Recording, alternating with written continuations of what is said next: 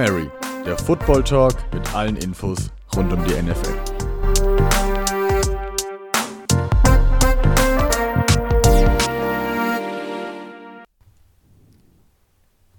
Hallo und herzlich willkommen hier beim Hail Mary Football Talk. Wir sind wieder für euch da und ich kann euch versichern, äh, ich schaue jetzt hier in zwei höchst begeisterte Gesichter. Die anderen zwei, äh, die ich hier auf meinem Laptop-Bildschirm habe, die sind genauso begeistert wie ich, äh, dass es endlich losgeht. Wir reden über Woche 14 und wie könnte es anders sein? Ich gebe natürlich an unseren Moderator ab, Lauren, take it away.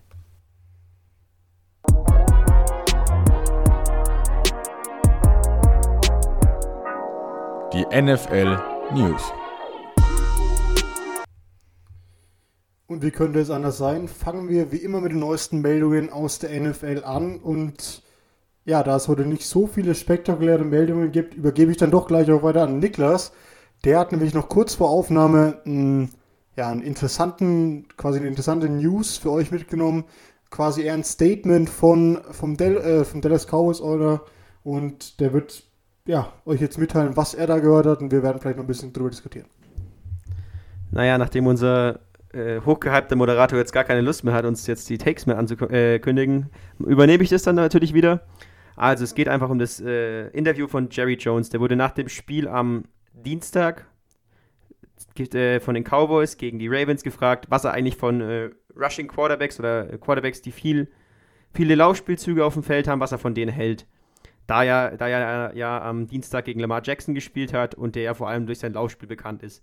Und Jerry, Jacks, äh, Jerry Jones hat sich einfach so geäußert, dass ähm, Dak Prescott weniger Hits als Runner nehmen muss, sonst, ähm, wenn er sein Spiel nicht verändert und weniger Hits nimmt, können sie ihn nicht spielen lassen oder wollen sie das Risiko nicht eingehen, ihn spielen zu lassen. Ihn, ihn, er hat ja diese Saison auch unter dem Franchise-Tag bei den Dallas Cowboys gespielt, das, dementsprechend hat er keinen langfristigen Vertrag. Jetzt kann man natürlich da rein interpretieren, geht es darum, wollen sie nur ähm, wollen sie nur auf Strategie gehen und schauen, dass der Vertrag nächstes Jahr nicht so teuer wird, wenn man jetzt sowas erzählt? Oder ist es eine Kritik an Dak Prescott? Und für mich erschließt sich einfach der Zeitpunkt nicht, warum man das jetzt äh, Dak Prescott kritisieren muss. Dak Prescott hat das ganze äh, Team auf seine Schultern genommen, hat Tränen geweint, als er vom, vom äh, Feld gefahren wurde, als er sich verletzt hat. Und jetzt kommt äh, Jerry Jones, ja, er muss weniger Hits nehmen. Ich denke, er hat sich auch nicht ausgesucht, dass er sich so verletzt hat bei einem Running Play. Und ich verstehe einfach diese Kritik nicht und es gibt für mich einfach keinen Sinn. Ich weiß nicht, Marcel, wie siehst du das? Ähm, warum muss man jetzt solche Aussagen treffen? Ich, für mich erschließt sich einfach die Kritik von Jerry Jones nicht, aber er ist ein sehr eigener Charakter. Das auf jeden Fall. Ähm, da haben wir schon die multiple Geschichten gehört äh, von Jerry Jones. Allerdings würde ich jetzt die konkrete Kritik gar nicht mal zu hoch hängen, muss ich sagen schlicht und ergreifend so, wie gesagt, wenn die Frage eben darauf anspielt, dann ist es, glaube ich, relativ natürlich für einen NFL-Owner, dass man das ein bisschen auf seinen eigenen, seine eigenen Spiele, auf seinen eigenen Quarterback dann äh, bezieht.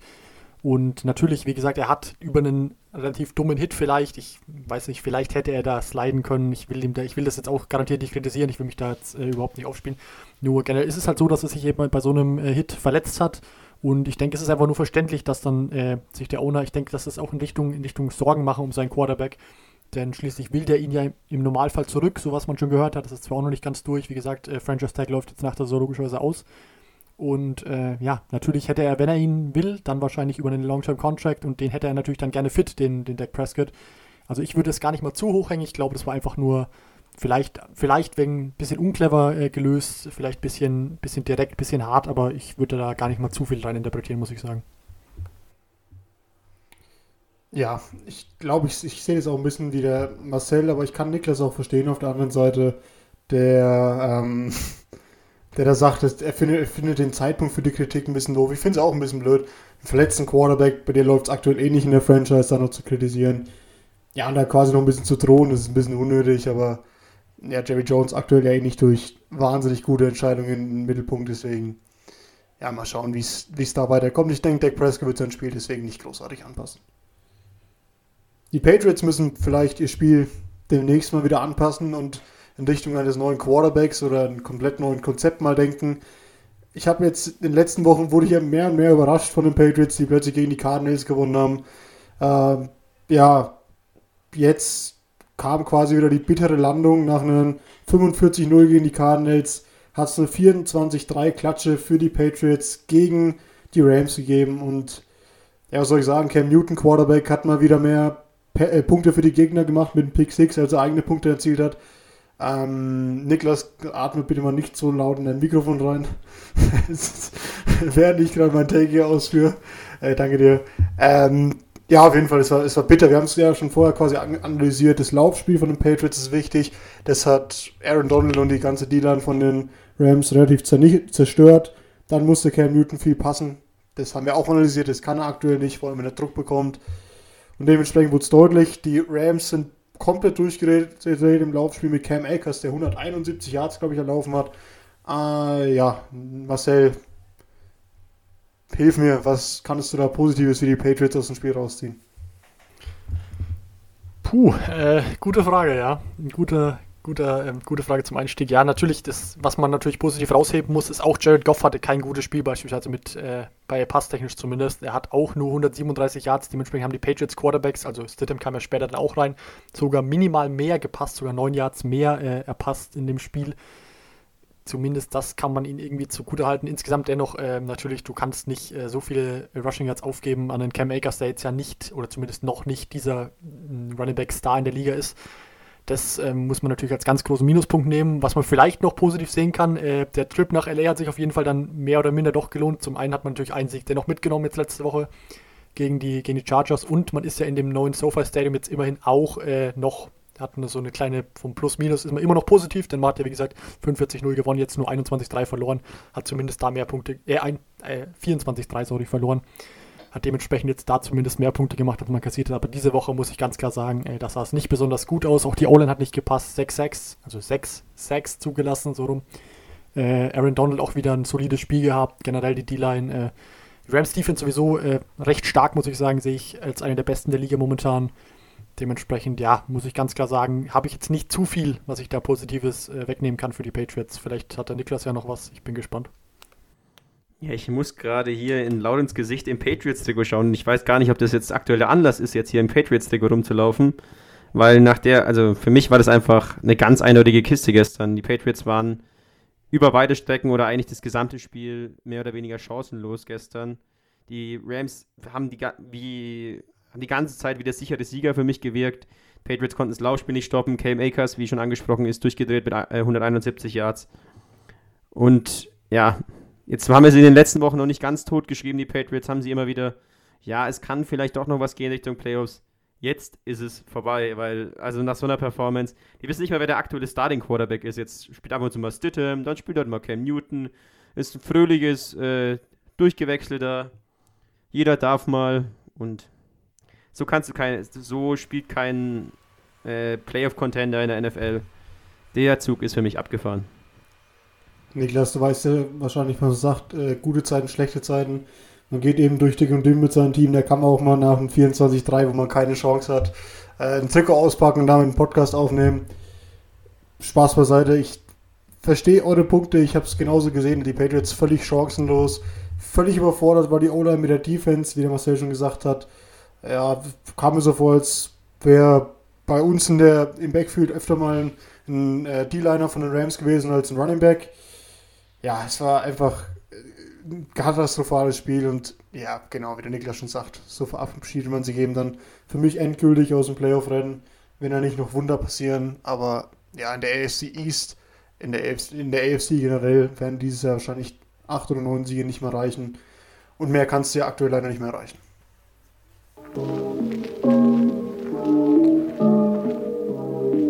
NFL Preview.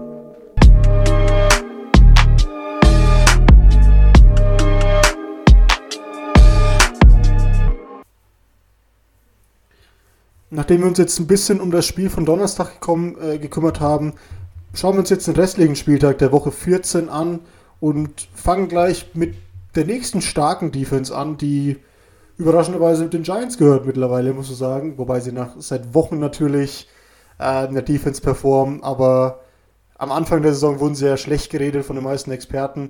Wir haben sie auch noch nicht so gut gesehen am Anfang, aber sagen euch ja schon seit einigen Wochen, dass man die Giants nicht vom Radar in Sachen Playoff-Run ähm, ja, quasi vernachlässigen dürfen. Und jetzt spielen sie gegen die Cardinals in New York. Äh, ja, die Cardinals kommen aus einer kleinen Losing Streak müssen gewinnen, um in den Playoffs zu bleiben. Auch die Giants natürlich immer ein Team, das gewinnen muss, weil die NFC East ja noch durch den Washington-Sieg gegen die Steelers knapp ist. Also für beide ein Win, ähm, Win, äh, ja, wie soll man sagen, Definite Win-Game quasi. Du musst das Spiel gewinnen, sonst bist du raus aus den Playoffs.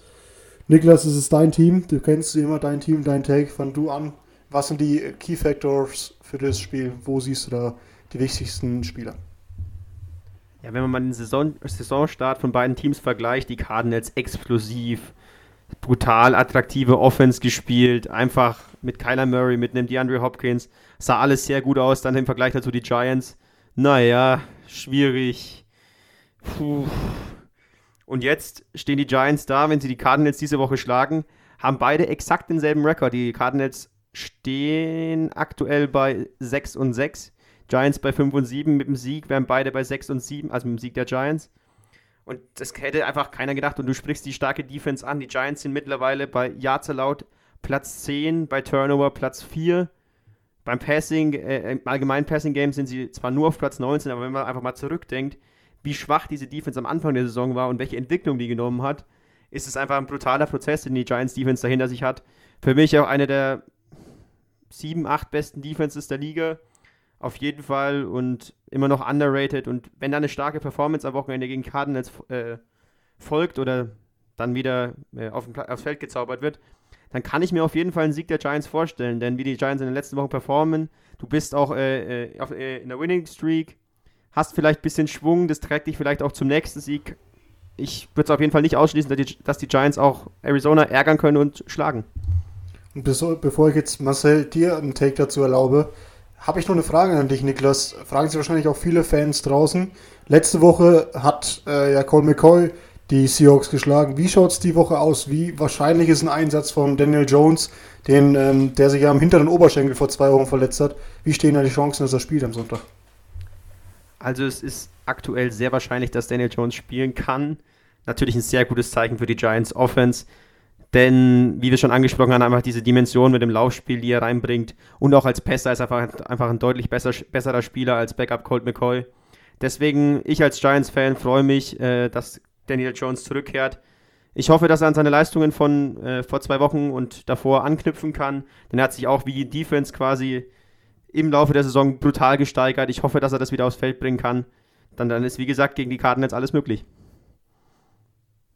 bleibt ihm natürlich zu wünschen. Ja, er hat so eine, eine, kleine Streak auf jeden Fall angefangen, hat dann noch endlich mal Spiele gehabt, muss man ganz klar sagen, äh, in denen er keinen Turnover hatte. Ähm, das hat natürlich auch äh, zum, dazu beigetragen, dass die Giants eben immer besser, immer stärker aussahen.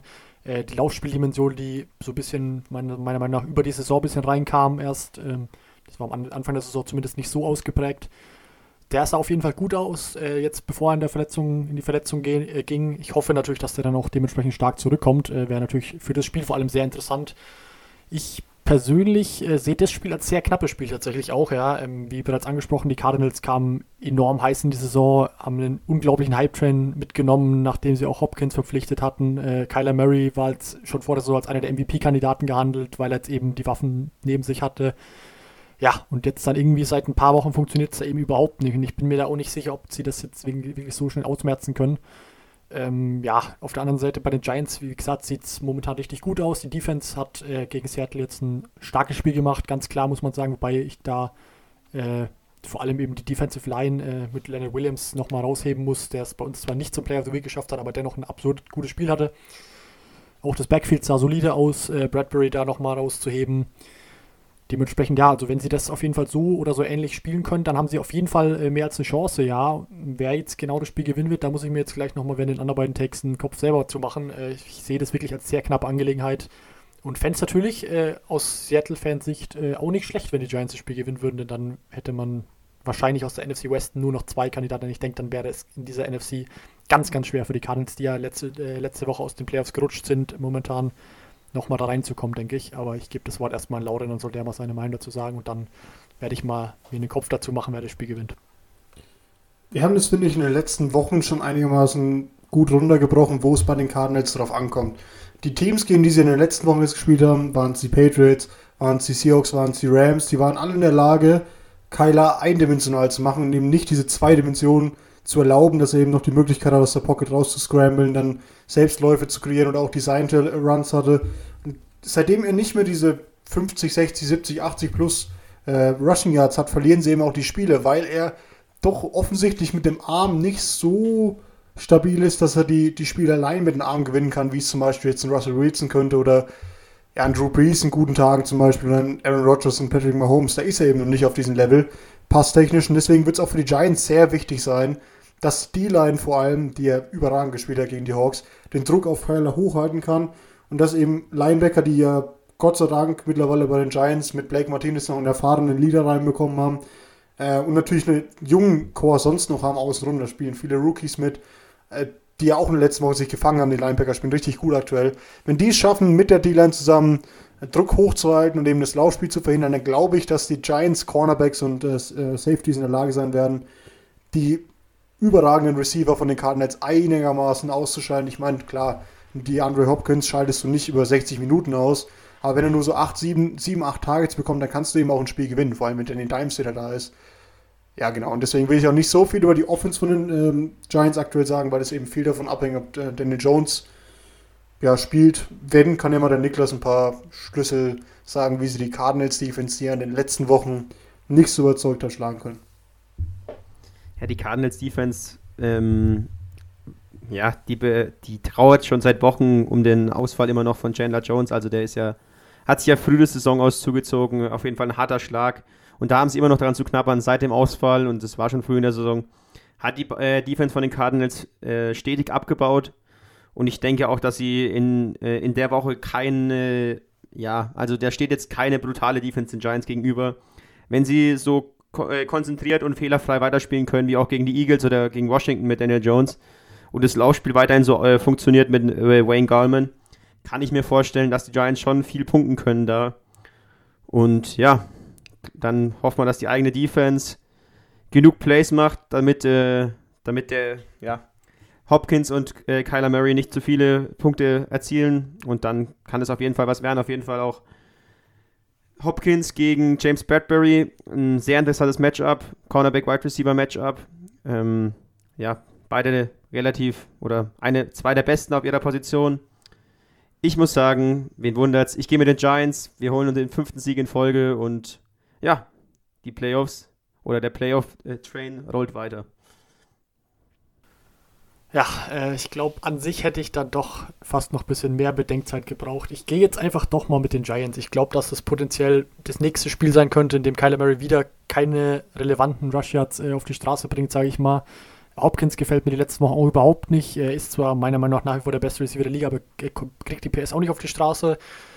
Dementsprechend glaube ich, dass die Giants Defense, die mir wie gesagt im Seattle-Spiel auch äh, recht gut gefallen hat, auch davor schon äh, gute Spiele gezeigt hat. Dementsprechend glaube ich, dass das wieder, dass sie das wieder duplizieren können. Und ja, offensiv wird es dann im Idealfall, wir gehen davon aus momentan, dass Daniel Jones wieder spielt. Äh, dann schätze ich mal, dass er, oder dann hoffe ich mal für meinen Tipp, äh, dass er, dass er seine, seine fehlerfreie, fehlerfreie Streak äh, beibehält und dann sollte das dann doch klappen. Ich schätze, die Giants haben da sehr gute Karten und ich tippe einfach mal auf die New York Giants. Ich kann für die Leute mal da draußen sagen, wie erfreut der Niklas gerade seine Faust geballt hat, als er gehört hat, dass der Marcel auch auf die Giants tippen würde. Ich meine, wenn man sich allein mal diese Entwicklung anschaut, ich, der Podcast von Woche 1 hat der Niklas immer auf die Giants getippt, Marcel und ich eigentlich immer aufs Gegnerteam. Ab Woche 4 war ich manchmal bei den Giants dabei, der Marcel eigentlich immer noch auf dem Gegnerteam und seit ein paar Wochen wird er schon vermehrt auf die Giants getippt. Und das ist ja wohl ein Ritterschlag von uns quasi für das Team, was die für eine Entwicklung durch haben. Und ich gehe auch auf die Giants, weil die einfach aktuellen Lauf haben. Das Joe Judge muss ich auch, ziehe ich jede Woche meinen Hut vor, wie gut er das Team mittlerweile auf die verschiedenen Gegner einstellt. Der macht einen Wahnsinnsjob und ich denke, das wird er auch die Woche wieder machen. Und ja, die Giants werden den sechsten Sieg holen, dann haben sie beide Optionen noch in die Playoffs zu gehen. Selbst wenn sie dann die Division nicht gewinnen sollten, würde theoretisch noch ein Platz mit 8 und 8 oder wenn es dann am Ende 8 und 8 wären, eben drin sein in der NFC. Also ja, die Giants noch mit besten Playoff-Chancen. Ich glaube, sie gewinnen auch. Steelers gegen Bills ist unser nächstes Spiel. Also, wenn ich mich nicht täusche, Seed 1 gegen Seed 3 in der AFC. Die Steelers letzte Woche mit der ersten Niederlage überraschend gegen Washington, beziehungsweise diese Woche noch am äh, Monday Night äh, gegen Washington. Da sahen sie katastrophal aus, schon die Wochen davor nicht den besten Eindruck gemacht.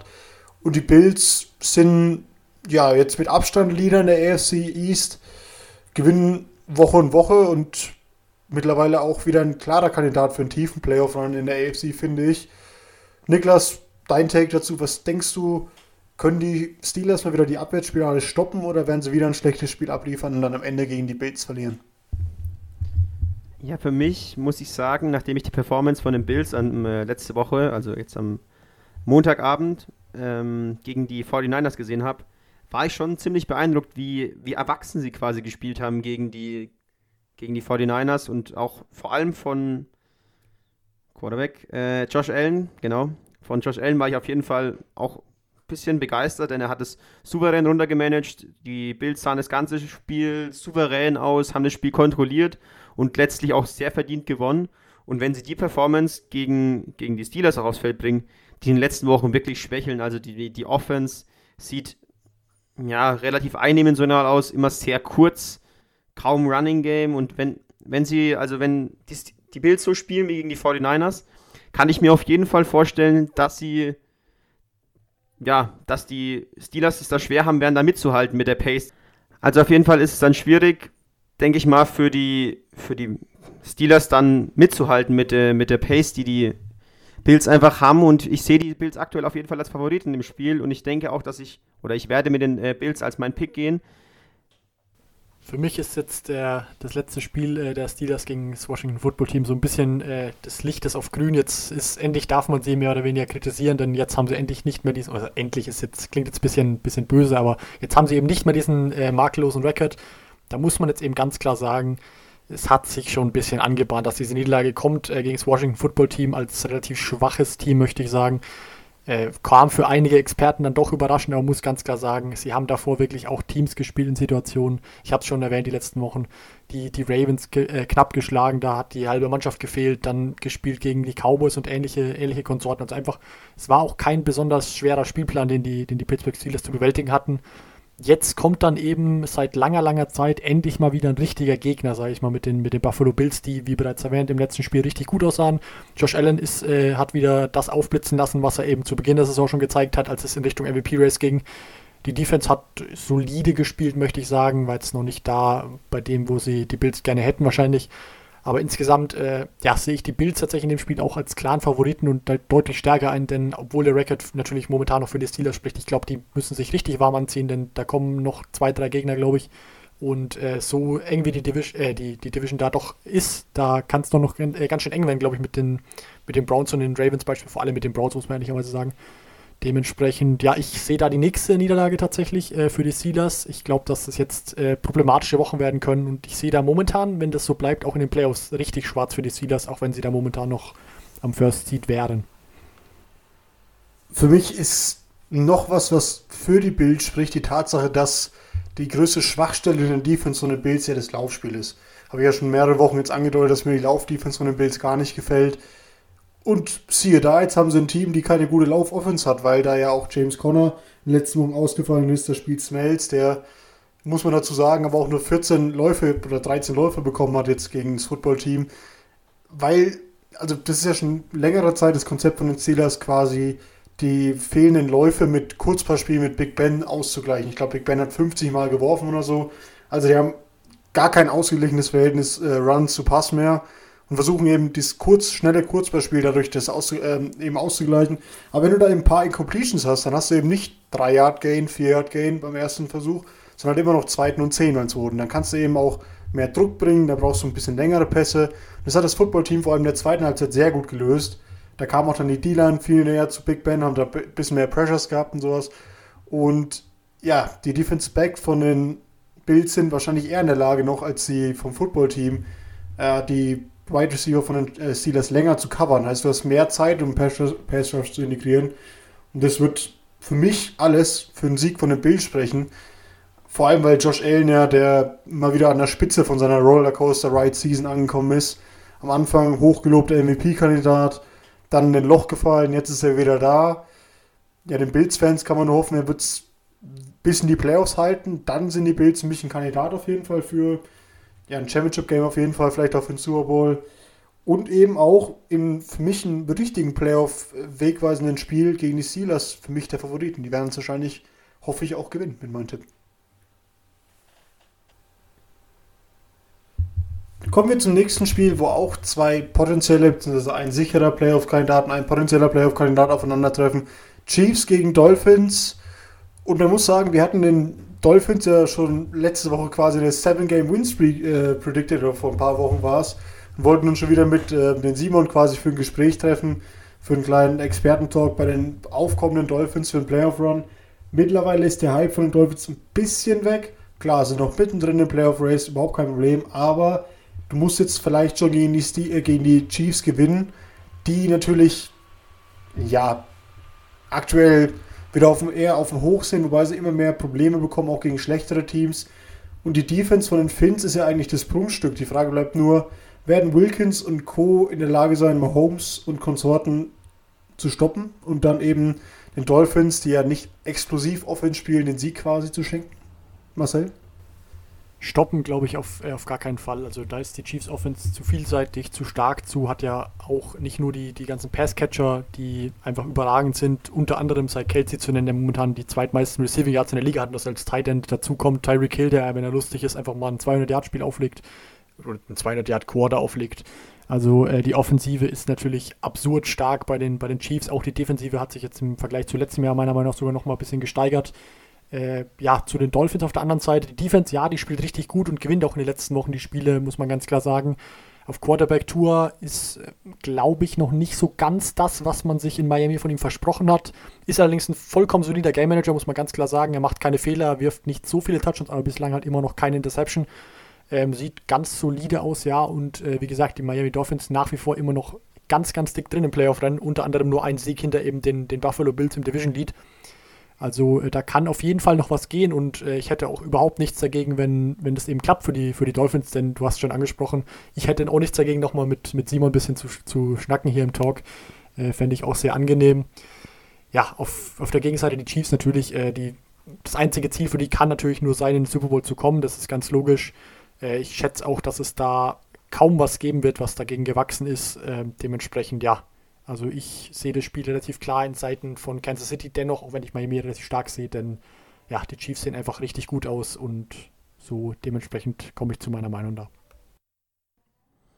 Ja, die Chiefs sind wohl die am schwierigsten zu stoppende Offense in der Liga und da werden sich auch die Dolphins, die zwar einen guten Eindruck machen, muss man wirklich sagen, also die spielen wirklich grundsolid in der Defense, bis sehr stark sogar.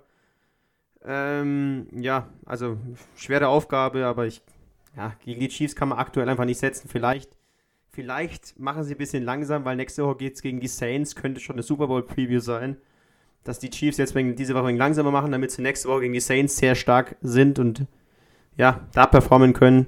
Glaube ich aber nicht. Ich glaube an einen relativ deutlichen Sieg von den Chiefs und ja, da ist Tour einfach aktuell noch nicht stark genug, um mit Mahomes mitzuhalten. Ich denke nicht, dass es zu deutlich wird, weil die Chiefs ja doch dann in der Lage sind, wenn sie hoch genug führen, dann mehr aufs Laufspiel zu setzen, dann eben das Spiel nicht so aus den Fugen gleiten zu lassen, wie vielleicht andere Teams, andere Teams es machen würden. Aber ich sehe das genauso wie ihr. Tour ist einfach aktuell noch nicht der, der dir das Spiel gewinnt. Das müsste die Defense wahrscheinlich machen. Wenn sie führen, ist er für mich aktuell mit einer der besten jungen Quarterbacks in Sachen Game Management. Da ist er, da ist er sehr clever, spielt viele kurze Pässe gut, aber wenn sie hinten liegen, und das werden sie wahrscheinlich sein gegen diese, also früher oder später mal in dem Spiel, gegen diese Offense von den, von den Chiefs, glaube ich nicht, dass er in der Lage sein kann, einen Shootout mit Patrick Mahomes zu gewinnen. Aber da muss er auch nicht traurig sein, da müssen auch die Dolphins-Fans nicht traurig sein, weil in der Liga gibt es ganz, ganz wenige Teams, die einen Shootout mit Patrick Mahomes gewinnen könnten. Und ja, ich glaube auch nicht, dass die Defense so stark ist, um dann 60 Minuten lang die Chiefs unter 30 Punkte zu halten, was du wahrscheinlich brauchen würdest für einen Sieg.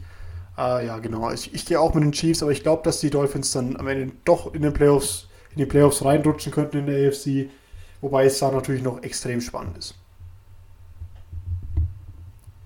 Zwei Teams, die in der AFC North weiterhin um die Playoffs kämpfen, in der die Steelers noch dominieren, aber mit 11 und 1 jetzt die erste Niederlage bekommen haben, sind die Ravens und die Browns, die in einem Divisional aufeinandertreffen. Und ja, man muss halt jetzt dazu sagen, dass die Ravens einer der wenigen Teams sind in der NFL, die die, die Browns dieses Jahr schon schlagen konnten. Und da bleibt natürlich die Frage, ob die Browns zurückschlagen können und quasi dann den zweiten Platz in der AFC North sicher machen können und so ein bisschen auch schon einen sicheren Playoff-Platz dann haben, weil sie dann 10 und, 3, äh, 10 und 4 stehen würden. Und es sollte wahrscheinlich auch in der starken AFC dieses Jahr reichen. Niklas, ist das ein schlechtes Matchup für die Browns aktuell oder wie siehst du da die Chance von den Browns generell? Also klar, das letzte Matchup von den beiden aus Woche 1 ist lange her. Da waren die Ravens noch äh, das Superteam der NFL mit äh, wahnsinnig vielen Stars, überall brutal besetzt. Aber dadurch, dass Lamar ein paar Mal gefehlt hat und einfach nicht mehr so gut spielt wie in seiner MVP-Saison, äh, hat auch dieser Hype von den Ravens ein bisschen nachgelassen und sie sind ja, sie sind, ja, sie kämpfen selber um die Playoffs, muss man sagen. Und die Browns, Baker Mayfield, letzte Woche starkes Spiel gemacht vielleicht die Titans haben sich vielleicht ein bisschen zu sehr aufs Run-Game und auf Nick Chubb fokussiert und haben sich gedacht, wenn uns einer schlägt, dann muss es Baker Mayfield sein. Baker Mayfield hat sich, hat sich gedacht, gut, machen wir so. Und hat eine brutale erste Halbzeit aufgelegt gegen die, gegen die Titans. Wenn er das wieder macht, haben die Browns auf jeden Fall eine Chance. Allerdings aus ähm, Ravens Sicht den einzigen wirklichen Receiver, den du covern musst, oder den du wirklich 1-1 covern musst, ist Jarvis Landry, nachdem Odell Beckham Jr. jetzt schon länger raus ist. Dafür haben sie Marlon Humphrey, der könnte das 1-1 übernehmen. Klar, dann hat, haben die Browns noch einen Rashad Higgins, einen Donovan Peoples-Jones. Es sind aber alles keine Receiver, auf die du dich hundertprozentig verlassen kannst. Die hatten jetzt ein starkes Spiel gegen die Titans. Können die es nochmal äh, abrufen, jetzt auch gegen die Ravens? Ich weiß nicht, vielleicht müssen sie es. Ich gehe dennoch mit obwohl ich jetzt vielleicht wie die Browns fast ein bisschen schlecht geredet habe für das, was sie eigentlich leisten können, gehe ich dennoch mit den Browns, denn ich denke, dass, also ich setze einfach nicht mehr auf Lamar, ich traue dem nicht, denn seine Mechanics schauen komisch aus, der Wurf schaut komisch aus, der eiert fast immer der Ball. Und das Laufspiel, klar, jetzt war vielleicht wieder Vintage Ravens gegen die Cowboys, aber es waren halt auch nur die Cowboys und die Cowboys Defense. Und die Browns sind da schon eine ganz andere Hausnummer mit Miles Garrett, mit Oliver Vernon. Die sind auch gegen den Lauf gut. Ich sag, die Browns machen das. Auch das halte ich für ein ganz enges Spiel auf jeden Fall. Ähm, bin sehr gespannt, äh, was da, was wir da für, für Formen bei den beiden Teams sehen werden, also für, für Tagesformen.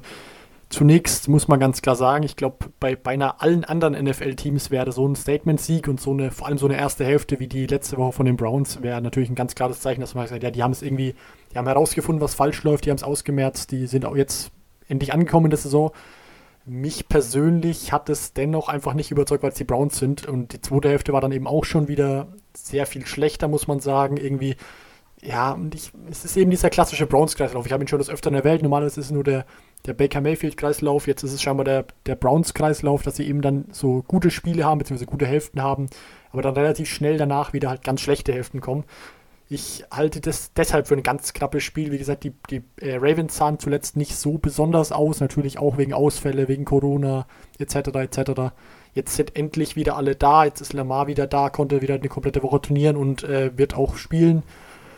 Ich persönlich sehe da, wie gesagt, ein ganz knappes Spiel und würde aber in Richtung Baltimore tendieren. Ich glaube, dass die Ravens das Spiel gewinnen können und den Browns damit in die Suppe spucken, denn ich sehe die Ravens nicht mehr so deutlich als Playoff, also Playoff, Playoff äh, als Team, das in die Playoffs kommen wird. Natürlich sind sie momentan noch ein Kandidat dafür, aber da wird es wohl sehr, sehr eng werden, glaube ich. Ähm, wenn man allein noch die Leistungen sieht die letzten Wochen. Ich glaube, dass sie da in diesem Divisional gerne den Browns ein bisschen in die Suppe spucken würden und äh, das wird auch meiner Ansicht nach funktionieren. Ich bin allerdings sehr gespannt, wenn denn ich glaube, das ist auch ein sehr, sehr gutes Spiel, muss ich sagen. Da muss ich mich doch glatt auf die Seite von Niklas schlagen in diesem Fall. Ich glaube, dass die Browns gewinnen werden, weil die Ravens mich in den letzten Wochen vor allem auch defense-technisch absolut enttäuscht äh, haben. Natürlich sind da viele Verletzungen, viele Corona-Fälle dran schuld, aber du kommst halt auch durch die ganzen Verletzungen, durch die ganzen Corona-Fälle aus dem Rhythmus raus. Das natürlich die Ravens vor allem letztes Jahr ausgezeichnet hat, dass sie in diesem Rhythmus waren, dass sie sich darauf verlassen konnten, dass Lamar die kurzen Pässe anbringt, dass Andrews viele Pässe fängt, dass das Laufspiel funktioniert. Und all das ist eben dieser nicht mehr so automatisch vorhanden, weil die Teams sich natürlich auch darauf eingestellt haben, weil eigene Faktoren wie Verletzungen nicht eben ausbremsen. Und die Browns sind überraschenderweise wieder auf dem Hoch aktuell. Also wir, wir reden sehr eigentlich letzte Woche, in den letzten Wochen, man hat schon an Marcel sein ähm, Statement quasi gehört, wir reden sie immer so ein bisschen schlechter, als sie wahrscheinlich dann am Ende doch sind, weil sie ja ein klarer, klarer Playoff-Aspirant aktuell sind. Logisch, ich verstehe Marcel absolut. Ich meine, die Browns haben sich über Jahre nicht mehr durch Konstanz ausgezeichnet, wenn darauf, dass sie eben schlecht waren. Mittlerweile könnten sie vielleicht sogar, wenn sie heute, wenn sie, wenn sie am Sonntag wieder gewinnen, können sie quasi in die Riege hochrutschen eines konstanten Teams und ich glaube, es werden sie auch machen. Ich glaube, die Browns gewinnen das. Baker hat einen soliden Tag, Nick Chubb wird wahrscheinlich wieder durchdrehen und wenn nicht, macht es Miles Garrett in der Defense, also die Browns machen das. Kommen wir zum letzten Spiel, das wir uns genauer anschauen wollen. Vikings at Buccaneers. Und Vikings werden sich jetzt einige Leute fragen, warum nehmen wir ein Spiel von den Vikings dran? Die waren doch nach Woche 7 ungefähr weg vom Fenster. Ja, ja, so schnell geht es dieses Jahr in der NFC. Sechs Wochen später und sie stehen mit 6 und 6 plötzlich auf dem Wildcard-Spot in der NFC. Und damit müssen wir sie natürlich dran nehmen in dem Spiel gegen die Buccaneers, die natürlich auch noch in der Wildcard sind aktuell. Und ist halt jetzt ein extrem wichtiges Spiel um Playoff-Spot in der NFC. Die, die, Vikings und die Bucks werden wahrscheinlich nicht mehr in der Lage sein, über den Division-Sieg reinzukommen, weil die Packers und die Saints doch relativ weit enteilt sind. Da bleibt natürlich für uns die Frage, wer sichert sich den Platz im NFC West Playoff? Niklas, wen siehst du aktuell stärker in Form? Ja, die Bucks kommen ja aus einer Bye-Week letzte Woche, also eine sehr späte Bye-Week haben, haben wahrscheinlich nochmal Kraft getankt jetzt für die letzten Wochen der Regular Season und werden dementsprechend auch motiviert in das Spiel reingehen, jetzt gegen die, gegen die Vikings. Und es ist ein enorm wichtiges Spiel, denn es geht um sehr, sehr viel. Wenn die Bucks da verlieren sollten, wird es selbst für das Superteam um Tom Brady eng mit den Playoffs. Es ist alles sau eng aktuell in der, in der NFC. Die Cardinals hatten wir gerade eben gegen die Giants, müssen auch gewinnen, sonst wird es auch für die Cardinals eng gibt so viele Teams, die da jetzt um, äh, ja, um die Playoffs kämpfen. Es ist quasi, ja, verlieren verboten angesagt und die Vikings machen in den letzten Wochen einen sehr starken Eindruck. Vor allem Justin Jefferson hat sie gefühlt eigenhändig in die, wieder ins Playoff-Rennen gehievt. Für mich auch der aktuelle Frontrunner im Rennen ums, äh, um den Rookie of the Year. Der spielt eine Wahnsinnssaison zusammen mit Adam Thielen. Kirk Cousins wird auch, äh, wird auch durch die Leistungen seiner Receiver immer besser und sieht auch besser aus. Und ja, das wird auch schwierig werden für die Buccaneers, die da zu kontrollieren. Sie müssen schauen, dass die Vikings nicht in die Red Zone kommen. In der Red Zone sind die Vikings besonders stark. Da macht auch Kirk Cousins kaum mehr Fehler. Glaube ich, jetzt 19 Touchdown-Pässe äh, in der Red Zone. Kein, äh, keine Interception, also Wahnsinnsstatistiken. Und sonst, ja, über die Buccaneers Offense habe ich in den letzten Wochen schon viele Worte verloren. Die gefällt mir einfach nicht, was sie schematisch spielen, aber ja, wie das was werden kann, kann der Marcel ein bisschen drauf eingehen. Puh, ja, wie kann das was werden? Äh, bin, ich, bin ich selber gespannt. Ich habe sie allerdings tatsächlich als Sieger in dem Spiel. Also ich sehe die Buccaneers da äh, das Spiel gewinnen. Äh, die Vikings kommen zwar jetzt aus so einem kleinen Lauf und haben sich wieder in Richtung Playoffs bzw. in die Playoffs momentan gehievt eben. Aber ich glaube, dass dann doch so eine Bye-Week, wie, wie, bereits erwähnt, war ja eine späte wegen der ganzen Corona, wegen der Spielverschiebungen kam das da irgendwie zustande. Wie genau, äh, habe ich jetzt tatsächlich gerade gar nicht, gar nicht parat, aber das ist eben der Grund für die späte Bye-Week. Ja, äh, Tom Brady konnte sich eine Woche ausruhen, äh, das ganze, die ganze Coach, Coaching-Staff konnte sich noch besser auf die Vikings einstellen. Und ich glaube dann, dass das so den Ausschlag geben kann und wird. Äh, ich denke schon mal allein, wenn man David Cook rausnimmt, wird das eine ganz, ganz große Sache äh, ein ganz, ganz wichtiger Punkt in so einem Spiel werden, denn Devin Cook ist dann halt doch so eine Art Lebensversicherung, denn Kirk Cousins spielt doch nur so 50% der Spiele dann wirklich gut, äh, wenn überhaupt so viel. Dementsprechend ist es dann doch schon praktisch, wenn man eben so eine Option hat, dass man einfach den Ball eben an jemanden weitergibt, der der konstant 3, 4, 5, 6, 7 Yards macht, wenn er nicht gerade mal durchdreht und noch mehr macht. Also der auf jeden Fall sehr konstant. Ich glaube, das können die Tampa Bay Buccaneers ganz solide verteidigen dann wird es mehr oder minder auf Kirk Cousins ankommen. Der hat zwar solide Ziele, wir haben darüber gesprochen, Adam Thielen wieder zurück nach Corona, hat ein gutes Spiel gemacht. Ähm, Justin Jefferson auch mein Rookie of the Year momentan, der auch sehr stark spielt momentan, aber ja, ich weiß eben nicht, ob dann der Kirk Cousins auf Quarterback da nicht das, das größere Problem sein wird. Ich glaube, dass der der Key Factor sein wird. Ich glaube, Brady wird es gewohnt souverän äh, einfach verwalten, sage ich jetzt mal, wieder ein solides Spiel haben. Die Buccaneers Defense sehe ich auch als stark genug, dass man das mit der Offensivpower der Vikings aufnehmen kann dann glaube ich, dass Tampa in dem Spiel gewinnen wird. Spannend, spannend deine Aussage, vor allem speziell über Tom Brady, den ich aktuell nicht mehr als so soliden und sicheren äh, Pick für ein solides Spiel habe, weil er halt doch dieses Jahr schon in einigen Spielen enttäuschende Leistungen gebracht hat und auch wenn sie geführt haben, schlechte Entscheidungen getroffen hat, nicht mehr wie der alte wirkt aktuell. Klar, neues Umfeld, neues Playcalling, logisch, dass man da erstmal reinwachsen muss. aber die Zeit zum Reinwachsen ist jetzt in Woche 14 eben rum und da muss er eben mal wieder vor allem gegen die Vikings Defense, die sich ja auch gefangen hatten in den letzten Wochen, äh, was abliefern und zwar ja ein gutes Spiel, wo er vielleicht nicht nur verwalten muss, wenn es die Bucks Defense, was er in den letzten Wochen auch nicht mehr so oft geschafft hat, nicht schafft, den Lauf und Kirk Cousins auch mit dem Pass dann zu stoppen.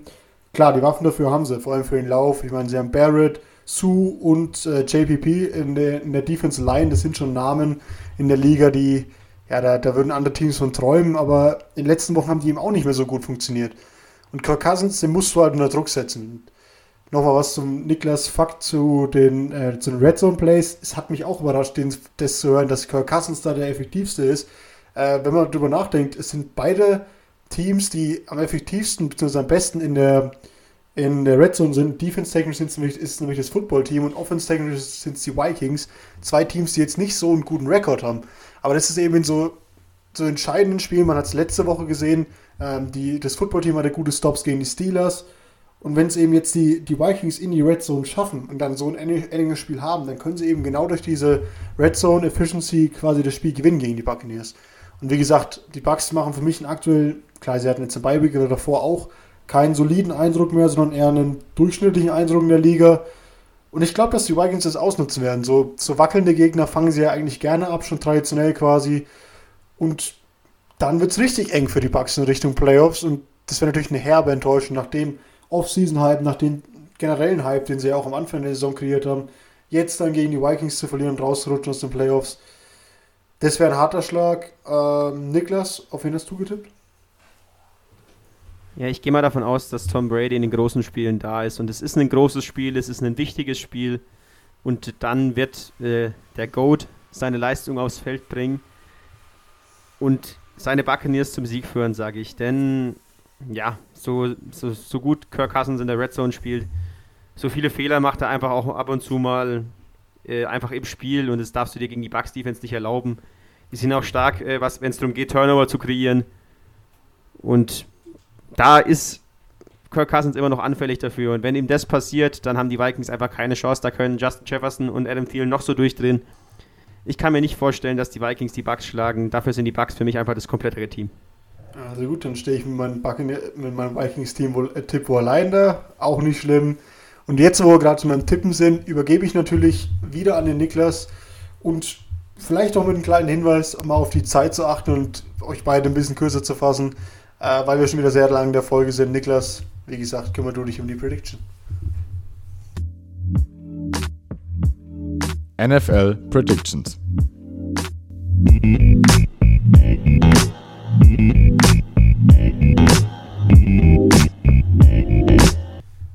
Dann gehen wir in einer kleinen Speedround durch die Prediction, denn wir haben ja für fünf Spiele jetzt schon ewig gebraucht quasi. Jetzt muss ich nur noch meine, ja, da habe ich das Tippspiel. Ähm, ja, Broncos gegen Panthers. Die Bro Panthers kommen wie die Bucks aus einer, aus einer Bye-Week. Marcel, führt sie, führt sie das zum Sieg oder macht es die starke Defense von den Broncos? Zu dem Spiel, da habe ich natürlich Geschichten. Nee, Spaß beiseite. Ich lasse es auch ganz kurz. Äh, die Panthers gewinnen. Also, ja, bleibe ich bei. Ja, ich bin überrascht, dass der Marcel das so schnell durchgebracht hat. Dann schließe mich doch an, die Panthers werden es machen. Vielleicht noch äh, interessant zu dem Spiel, aber ich mache es auch kurz. Die Panthers hatten zu Beginn der Woche einige Corona-Fälle oder zumindest Leute auf die äh, Corona-Liste gesetzt, wie DJ Moore oder ähm, Curtis Samuel muss man hoffen, dass die zurückkommen. Dennoch sehe ich auch die Panthers wie ihr als Favoriten der Partie. Nächstes Spiel. Die starke Offense der Texans oder die starke Defense der Bears? Lauren, Khalil Mack oder ähm, Deshaun Watson? Ich muss ganz ehrlich sagen, ich habe ja letzte Woche schon schockiert in meinen Tipp auf die Lions gegen die Bears.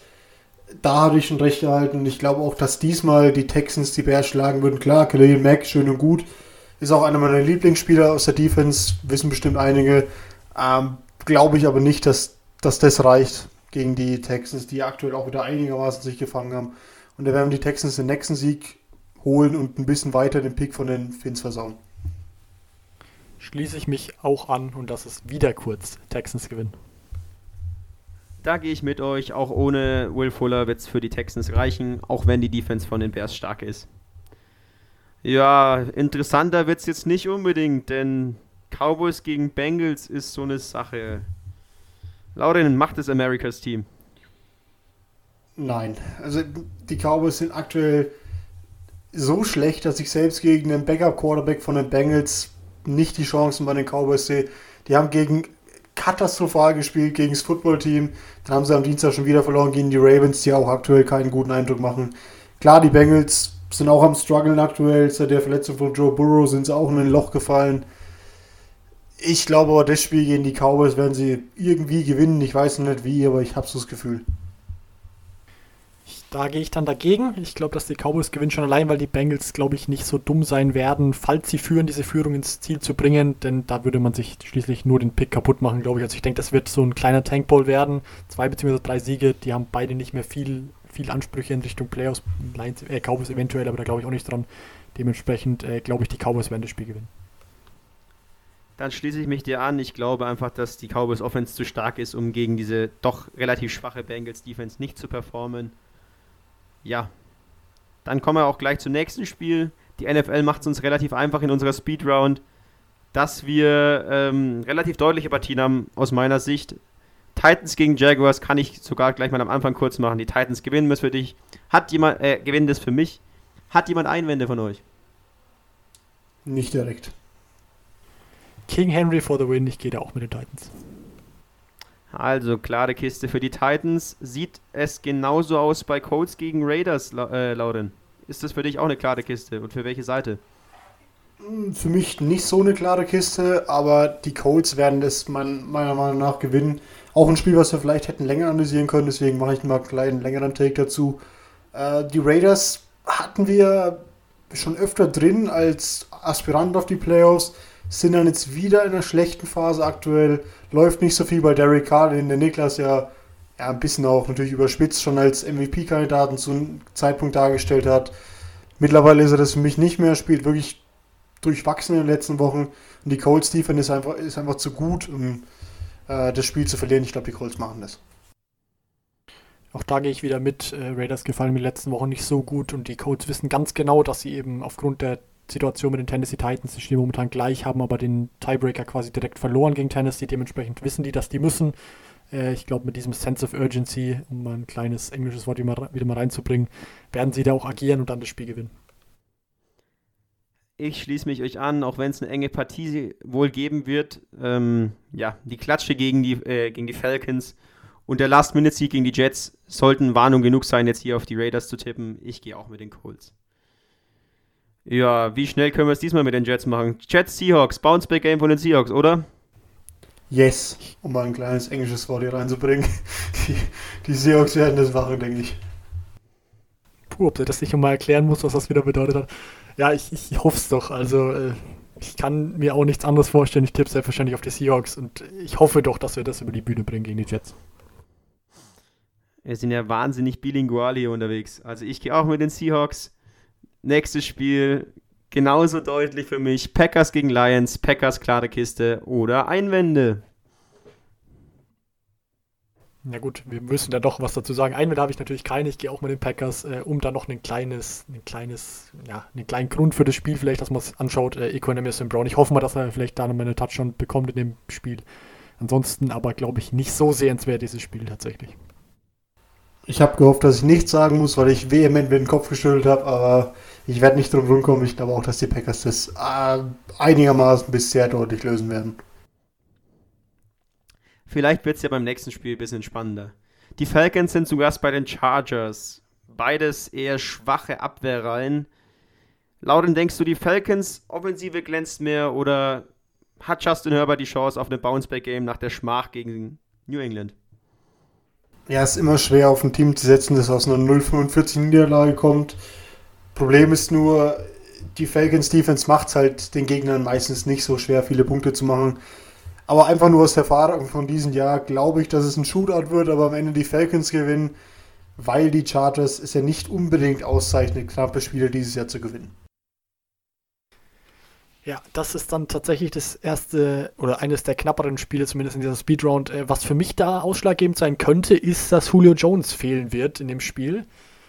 Und ja, doch, ich, ich mache es jetzt einfach mal daran fest. Mache ich das oder nicht? Nee, ich vertraue trotzdem der Falcons Offense. Sie haben noch genug äh, Targets. Sie haben noch Kevin Ridley beispielsweise. Die haben noch Todd Gurley, der ja in das Stadion kommt, dass er selbst mit aufgebaut hat, hat er gesagt. Der kommt ja von den Rams, hat da eben beigetragen, dass die genug Zuschauer haben, um dieses SoFi Stadium zu bauen und kommt da jetzt zum ersten Mal als Gast eben hin. Ich glaube, dass das äh, reichen wird für die Falcons, obwohl äh, Autos, ja, dass sie das Spiel gewinnen. Dann gehe ich doch mit den Chargers. Die Chargers, ja, müssen was beweisen. Vielleicht auch, dass sie mal bei einem, Spe äh, ja, dass sie mal bei einem Special Teams Play genug oder die richtige Anzahl an Spielern auf dem Feld haben. Das wäre ja schon mal ein Anfang. Und ich, ähm, ja, ich glaube an das Bounceback-Game. Ich glaube an äh, Justin Herbert, Austin Eckler, Keenan Allen und wie, wie sie alle heißen in der hochbesetzten Offense von den äh, Chargers. Die schlagen die schwache Falcons Defense. Ja, der erste Start von Jalen Hurts und dann gleich gegen das Nummer 1 Team der NFC aus New Orleans. Zwar noch ohne Drew Brees und immer noch mit, also höchstwahrscheinlich Taysom Hill als Starter. Drew Brees hat zwar Anfang der Woche wieder Bälle geworfen, ein Einsatz gegen die Eagles kommt aber wohl zu früh. Kann Jalen Hurts das Upset bewerkstelligen, Marcel?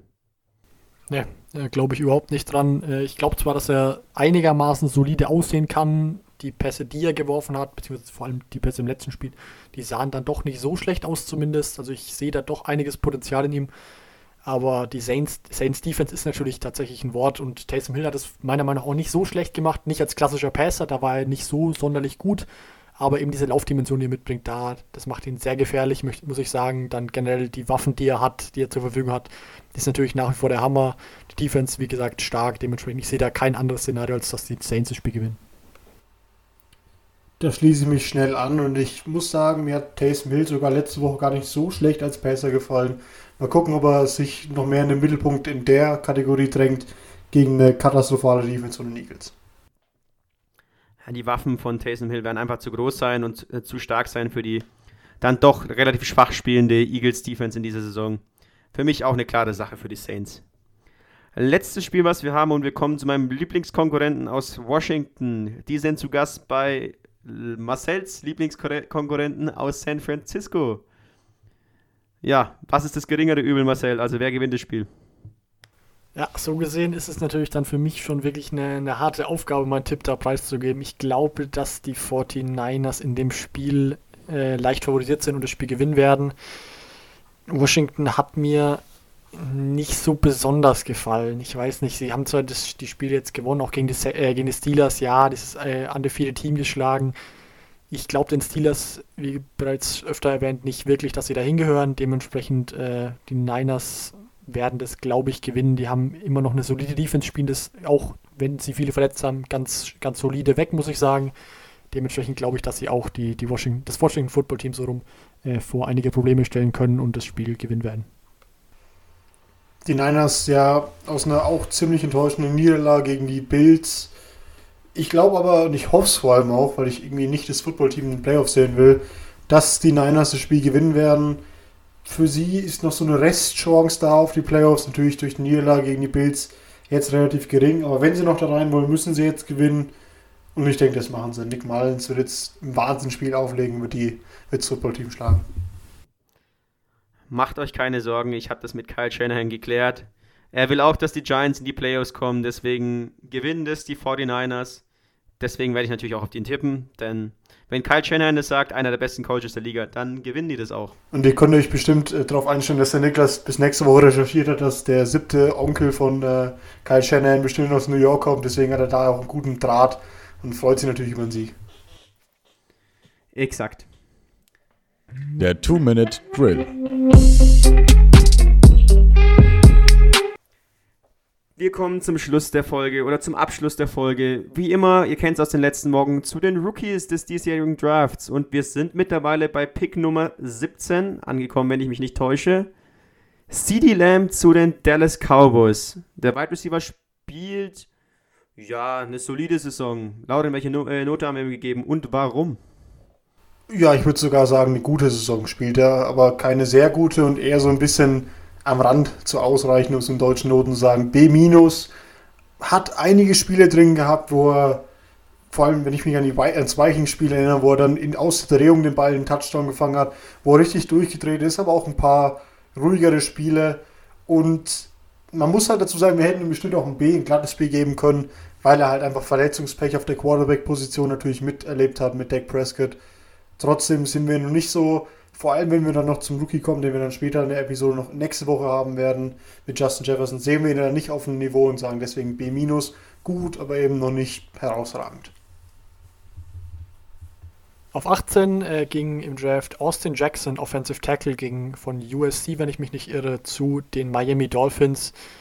Auf jeden Fall einen, einen, großen Anteil hat er nämlich daran, dass die Pass Protection in Miami deutlich besser aussieht als beispielsweise letztes Jahr. Dementsprechend haben wir ihm mit einem B- eine solide Note, eine recht gute Note gegeben. Hat natürlich auch noch Zeit, äh, ich meine, wenn ich mich richtig erinnere, vom, vom Draft müsste das sogar einer der jüngsten Spieler sein, die im Draft überhaupt waren. Dementsprechend, der kann sich noch, äh, noch entwickeln, Lauren Schimpf hört auch gerade zu.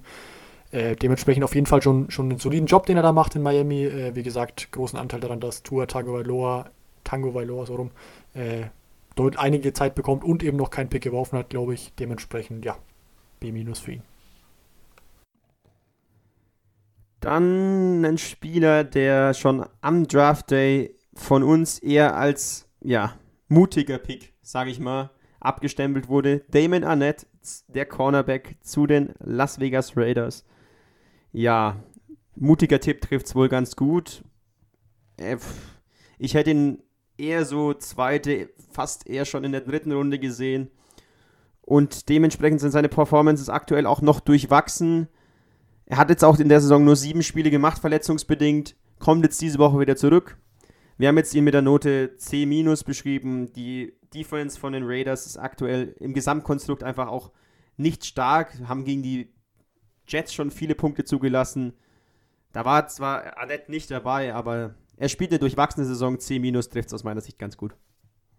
Letzter Spieler, den wir noch haben, ist Calebon Choisson oder Jason. Da sind wir uns noch uneinig. Lauren, einer deiner Lieblingsnamen zumindest vor dem Draft.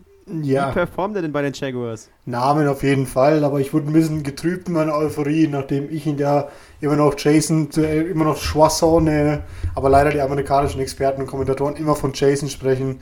Äh, ja, gut, der Name ist äh, für mich ein A+, aber die Leistung aktuell noch nicht so gut. Äh, wir haben ihn jetzt mit einem C- bewertet schlecht war es nicht, aber ich meine, klar, bei den Jaguars braucht man nicht so viel erwarten, aber neun Tackles und ein Sack ist dann für einen Rookie, der in den meisten Spielen auf dem Feld stand, die volle Zeit, schon echt schwach, vor allem für den physischen, äh, ja, für die physischen Voraussetzungen, die der junge Mann doch mitbringt.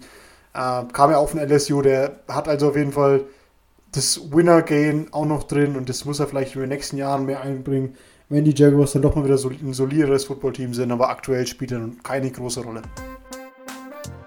Ja, dann sind wir auch schon wieder mit den vier Spielern aus dem Draft durch, sind am Ende der Folge angelangt. Es war wieder mal ein Fest. Und ja, nachdem wir jetzt so lange über die fünf einzelnen Spiele äh, geschmatt haben quasi, müssen die ja quasi gut werden. Das hoffen wir. Wir hoffen auch, dass euch die Folge gefallen hat. Und wir uns am, ja, am Dienstag dann zur Review wieder hören und ob unsere Einschätzungen eingetroffen haben, werden wir dann sehen. Wir werden es einordnen. Wir hören uns dann. Ciao, ciao. Servus. Macht's gut.